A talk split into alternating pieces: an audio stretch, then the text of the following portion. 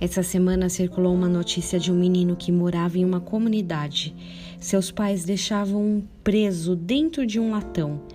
O espaço era bem pequeno e o menino ficava preso por correntes que prendiam aqueles braços tão fininhos. Era um espaço como se fosse de alvenaria, que tinha apenas uma passagem de ar. Por essa passagem, os vizinhos conseguiam ver que o menino estava preso. Na filmagem que eu assisti, aparece apenas o olhar dele, curioso e bem amedrontado.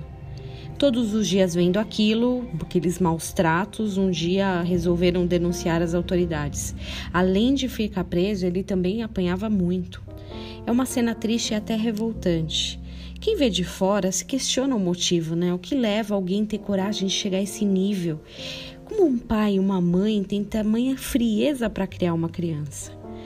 Eu não vi mais sobre o caso, mas eu sei que criminalmente a família responde na justiça. Também não conseguimos saber o que levou esses pais a agirem assim com tamanha crueldade. Pode ser que estejam repetindo o que aprenderam com seus próprios pais. Não dá para saber.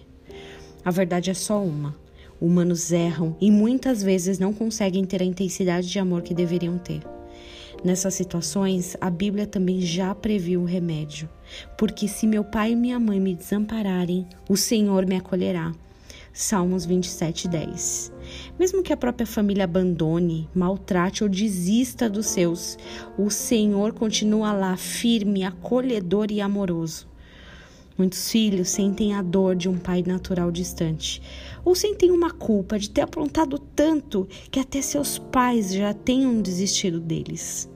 Graças ao, nosso, graças ao nosso Pai Celeste, ao nosso Deus, existe perdão e amor para todos sem nem de longe minimizar a dor física e psicológica que esse menino passou, muitas vezes nós entramos em cubículos escuros como esses e ficamos amarrados aos latões do passado, vendo o mundo por uma fresta minúscula apenas. Mas o Senhor Jesus nos resgata, Ele nos resgatou, Ele nos salvou e Ele nos ama. Ele tem cuidado de nossas vidas.